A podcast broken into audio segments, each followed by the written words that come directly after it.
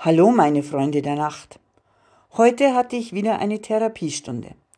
Wir machen das ja meistens online.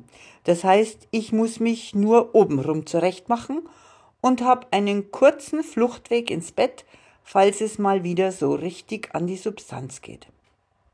Meine wöchentliche Therapiestunde ist schon fast wie der Besuch einer guten Freundin. Eine Freundin, von der ich so gut wie nichts weiß, die aber fast immer die richtigen Schrauben, also die, die locker sind, erwischt. Ich hoffe, dass ich den richtigen Schraubenschlüssel finde für die Zeit nach der Therapie. Es gibt auch Stunden, da heul und jammer ich mich nicht nur so durch, sondern sag auch manchmal ganz bedeutsame Dinge. Jedenfalls für mich. Heute war wieder mal so eine glorreiche Stunde. Wollt ihr, dass ich euch diesen denkwürdigen Satz mitteile?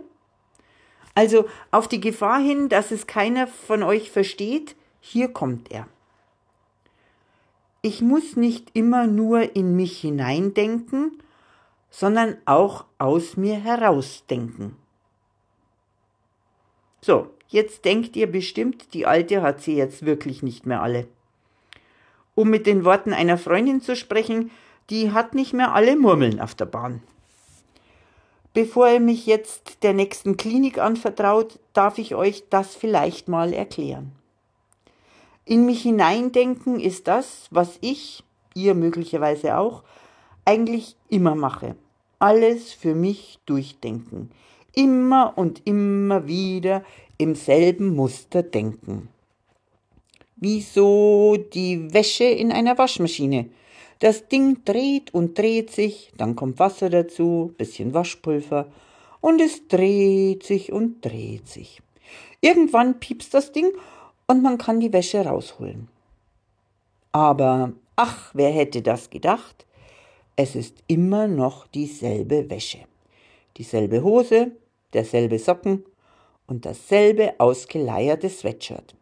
Bisschen sauberer und riecht besser, aber sonst alles wie gehabt. So, und dann gibt es das aus mir herausdenken. Da lasse ich dann die Gedanken aus mir heraus und schaue mir quasi, das Wort steht tatsächlich im Duden, dachte immer, das ist bayerisch, aber vielleicht ist das auch wieder kulturelle Aneignung. Ich schweife schon wieder ab. Das kommt davon, wenn man die Gedanken rauslässt. Also, nochmal. Ich schaue mir quasi beim Denken zu. Und was glaubt ihr, wie oft ich dann merke, wie falsch rum sich die Waschmaschine dreht? Manchmal komme ich auch drauf, dass vielleicht ein Färbemittel mein ausgeleiertes Sweatshirt wieder anders aussehen lässt oder ich mir einfach die Mühe machen sollte, den zweiten Socken zu suchen, damit es wieder ein Paar ergibt. Und dann schreibe ich für diesen Podcast und denke alles aus mir heraus.